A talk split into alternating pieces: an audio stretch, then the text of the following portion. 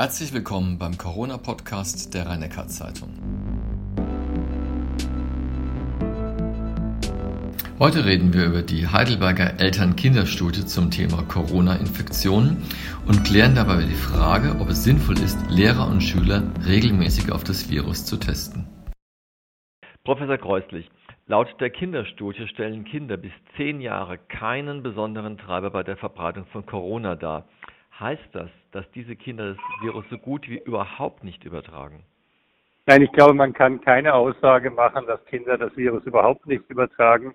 Unsere Daten zeigen ja auch, dass Kinder sehr wohl infiziert sein können, dass sie aber seltener infiziert sind als die Eltern. Das ist das wesentliche Ergebnis. Sie sind also nicht nur seltener krank, das wissen wir schon länger, sondern sie sind auch seltener infiziert. Und insofern ähm, ist das eine zusätzliche Ergänzung. Es gibt aber eindeutig Kinder, bei uns waren äh, im, im, Moment 19 Kinder, die eine Infektion durchgemacht haben. Die haben auch Virus im Nasenrachenraum. Ähm, das kommt ja aus anderen Studien wie der viel diskutierten Drosten-Studie heraus. Inwieweit sie andere infizieren oder nicht, können wir aus der Studie nicht abschließend schließen. Sie sind aber seltener infiziert. Wenn Sie sagen, Sie können das nicht abschließend aus der Studie schließen, woran liegt das, dass Sie das, diese Aussage nicht treffen können? Man müsste ja wissen, wer war in einer Familie zuerst infiziert. Also wenn ich Eltern und Kinder habe, in unserem Fall waren von den 19 infizierten Kindern, waren es 13 Eltern-Kind-Paare, wo auch der zugehörige Elternteil infiziert war. Weitere sechs Kinder, bei denen der zugehörige Elternteil nicht infiziert war. Aber wir haben bewusst ja immer nur einen untersucht. Kann also sein, wenn die Mutter mitkam, dass der Vater eine Infektion durchgemacht hat. Was wir nicht untersuchen konnten und auch was äh, vom, vom Ansatz der Studie gar nicht möglich ist, wer war zuerst infiziert. Man darf nicht übersehen, wir haben ja ähm, Personen untersucht, die nicht wussten und auch keine Vermutung hatten, dass sie die Infektion haben oder durchgemacht haben. Insofern, wenn wir dann finden, dass jemand Antikörper trägt, also die Infektion durchgemacht hat, kann die Person vielleicht sagen, ja, im April irgendwann war ich auch mal eine gewisse Zeit, da hatte ich Schnupfen und Husten, aber wer dann zuerst infiziert war, ist da nicht erkennbar. Hinzu kommt, dass Kinder, und das sagte ich ja gerade, seltener krank werden. Wenn also ein Kind zum Beispiel infiziert war, können wir nicht hundertprozentig sicher sagen, ob es das Elternteil vom Kind infiziert wurde oder umgekehrt. Die internationalen Daten, die es gibt, sprechen aber dafür, dass in der Regel häufiger der Eintrag über die Eltern kommt. Hm, dann gab es also auch den Fall, dass die Eltern infiziert waren jetzt in dieser Gruppe, der Elternteil, und die Kinder waren nicht infiziert. In der Tat, das war die größere Gruppe. Wir hatten 45 Elternteile, äh, die infiziert, die eine Infektion durchgemacht haben, und 19 Kinder.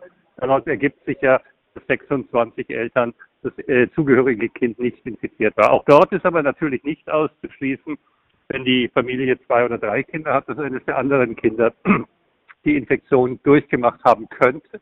Das verfolgen wir jetzt in nachfolgenden Studien, wo wir uns die ganze Familie anschauen. Ein weiteres Teilergebnis Ihrer Studie lautet ja, dass sich Kinder eher im familiären Umfeld als in der Kita-Notbetreuung anstecken. Ist das eine verlässliche Aussage oder kann es da auch aufgrund der geringen Fallzahlen einfach ein statistischer Ausrutscher sein? Also die Fallzahl ist zu gering, um zu sagen, dass sie sich eher im häuslichen Umfeld infiziert haben. Das ist bei der geringen Zahl schwierig, äh, daraus einen Beweis zu, zu führen. Ich denke aber schon, dass man die Aussage machen kann, dass sie sich in den Kindernotbetreuungen nicht häufiger infiziert haben. Wie gesagt, in unseren Daten waren mehr der Kinder infiziert oder haben eine Infektion durchgemacht, die ähm, in häuslichen Umfeld gelebt haben als in der Kindernotbetreuung. Das wird sich nicht umdrehen, auch wenn man eine etwas höhere Fallzahl hat. Aber ob man jetzt daraus die umgekehrte Schlussfolgerung ziehen könnte, das würde ich nicht äh, auf, aufgrund der Daten nicht machen. Wieso hat eigentlich die Auswertung der Studie doch recht lange gedauert? Ja, das ist eine interessante Diskussion. Ähm, die Auswertung der Studie hat nicht lange gedauert. Der Wunsch, die Ergebnisse zu haben, war nur sehr ausgeprägt und der Druck ah. der Gesellschaft, der Politik, der Öffentlichkeit ist aus verständlichen Gründen, äh, es geht schließlich um eine sehr wichtige Frage, sehr hoch gewesen. Wenn wir uns anschauen, wir haben Kinder und Eltern bis 15. Mai einschließlich rekrutiert. Dann waren die circa 5000 Personen, zweieinhalbtausend Paare vollständig.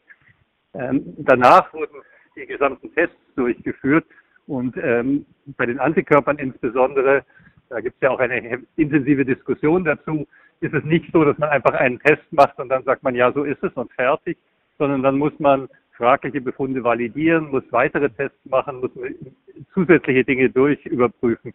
Die Grundsituation, dass wir vier Wochen nach Abschluss der Rekrutierung bereits nicht absolut endgültige, aber doch weitgehend vollständige Ergebnisse präsentieren können, ist im Gegenteil sehr schnell. Jetzt hat ja die Landesregierung verkündet, dass am 29. Juni Kitas und Grundschulen wieder öffnen und dass nach strengen Kriterien natürlich unterrichtet wird oder betreut wird. Mit dem medizinischen Go sozusagen, das aus der Studie ergibt. Würde sich denn Ihre Einschätzung wieder ändern, wenn es jetzt im Juli zu, zu Neuinfektionen in Kitas und Grundschulen käme?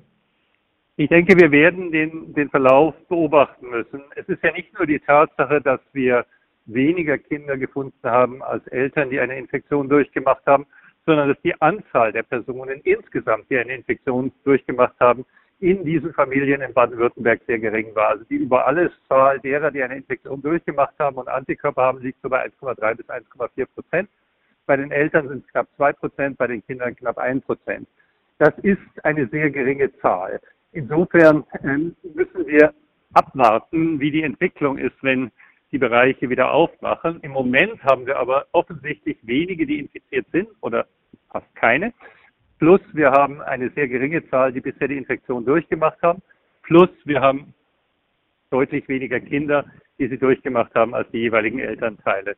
Das ist die Grundlage, jetzt diesen Weg zu gehen und man muss dann den weiteren Verlauf in den Schulen und Kitas beobachten. Wir haben das heute auch mit der Landesregierung im Kabinett diskutieren dürfen, dass jetzt Strategien wie man in der Folge nachschaut, ob eine erhöhte Infektionszahl auftritt, wie man das frühzeitig erkennt und wie man dann Schritte auf den Weg bringt, um zeitnah zu reagieren, dass das notwendig sein wird. Ich denke schon, dass die Möglichkeit, dass wir in einzelnen Schulen, in einzelnen Klassen, in einzelnen Kitas Infektionsherde sehen, absolut gegeben ist. Wie eben schon gesagt, äh, ist die Situation ja so, dass wir durchaus infizierte Kinder haben. Aber das müssen wir beobachten, in der Folge nachsehen. Die grundlegende Einschätzung wird sich nicht verändern. Das heißt ja, es gibt aber immer wieder kleine Hotspots oder, oder Rückschläge, wie es auch im Fall auch der Heidelberger Bahnstadt, wo jetzt osteuropäische Bauarbeiter sich infizierten, plötzlich hat man ein Plus von 13 von einem Tag auf den anderen. Aber das bedeutet doch, dass Rückfälle selbst bei einer sehr niedrigen Durchseuchungsrate immer wieder möglich sind. Ja, das ist so. Wir werden damit rechnen müssen. Wir haben das in Heimen gesehen, wir haben es in den Schlachtbetrieben gesehen, wir sehen es jetzt in solchen Fällen. Israel ist ein interessantes ähm, Beispiel dafür, wo vor einigen Wochen Schulen aufgemacht haben und dann einzelne Ereignisse passiert sind, wo sich eine durchaus größere Zahl von Personen kurzfristig infiziert hatten. Eine solche Möglichkeit ist auch hier gegeben. Ich würde es für nicht unwahrscheinlich halten, dass wir solche Fälle sehen werden. Das Entscheidende ist, dass man sie frühzeitig erkennt und dann sofort wieder einbremsen kann. Die Möglichkeit, die Infektion komplett zu verhindern, haben wir im Moment nicht. Das Virus ist weiterhin da und 99 oder 98 Prozent der Bevölkerung sind offensichtlich dafür empfänglich, haben die Infektion also nicht durchgemacht.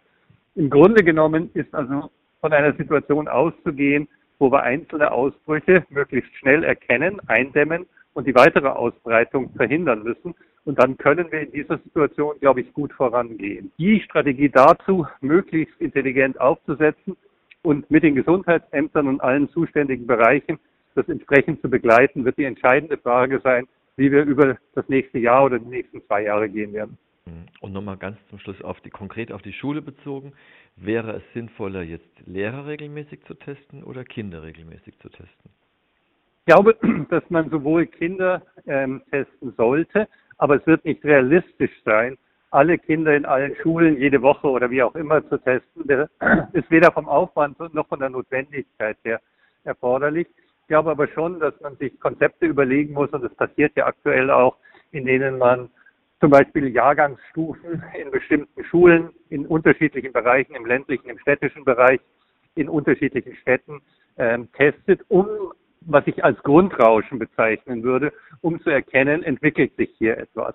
Gleichzeitig ist es sicher sinnvoll, auch die Lehrkräfte, insbesondere in solchen Bereichen, wo sie die Gruppen wechseln. Wenn eine Gruppe von Lehrern und Kindern immer die gleiche ist, dann ist es im Grunde gar nicht so entscheidend, wen man testet.